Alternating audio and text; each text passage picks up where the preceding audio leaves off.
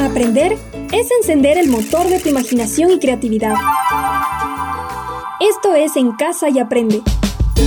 Descubre con nosotros historias y conocimientos. Comenzamos. Esto es En Casa y Aprende. El color. Hola, hola, amiguitos. ¿Estás listo para aprender? Sí. Genial. En este episodio aprenderemos sobre el color. El color es la presencia de luz en todo lo que nos rodea y una impresión que se produce sobre nuestra visión.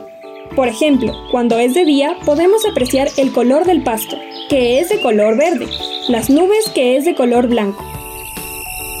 Así también en la noche se puede observar cómo la luna desprende un color blanco, con luz natural, y el cielo se torna de color negro. Mira, el color blanco es la superposición de todos los colores, mientras que el negro se entiende como la ausencia de luz. ¿Alguna vez has visto un arco iris? Justo ayer que llovió por mi casa y luego salió el sol, vi al arco iris. Ajá, pues el arco iris es una descomposición de colores. En él vemos los colores rojo, naranja, amarillo, verde, azul y violeta. ¿Los colores también se clasifican? Claro que se clasifican. Te enseño. Los colores se dividen en primarios, secundarios y terciarios. Empecemos por los primarios. Su composición es única. Estos son el color amarillo, azul y rojo. Si hablamos de los secundarios, son la mezcla de dos colores primarios, como lo son el violeta, el verde, naranja y este último, por ejemplo, es el resultado de la mezcla del color rojo y amarillo. En cambio, para crear los colores terciarios, es necesario mezclar un color primario con un secundario.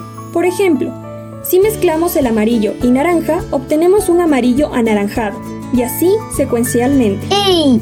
Los colores primarios, el amarillo, azul y rojo, están en nuestra bandera, ¡Qué linda es nuestra bandera nacional! ¿Y esa es la única clasificación?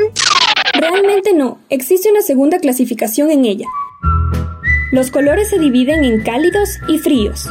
¿Cálidos y fríos? Sí, cálidos y fríos. Te explico. Los colores cálidos son aquellos que se relacionan con las tonalidades del sol, como el amarillo, el rojo y el anaranjado. Al apreciar estos colores se puede sentir la sensación de calor, mientras que los colores fríos se inclinan hacia los tonos azules, violetas y verdes, dándote una sensación de frescura. Ahora recordemos, ¿cuáles son los colores primarios? Muy bien, los colores primarios son el amarillo, azul y rojo.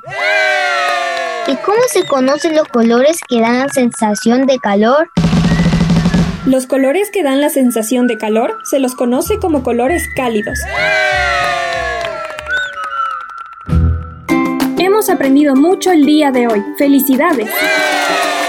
Esta es una coproducción de la carrera de comunicación de la Universidad Técnica Particular de Loja y Radio UTPL para esta emisora.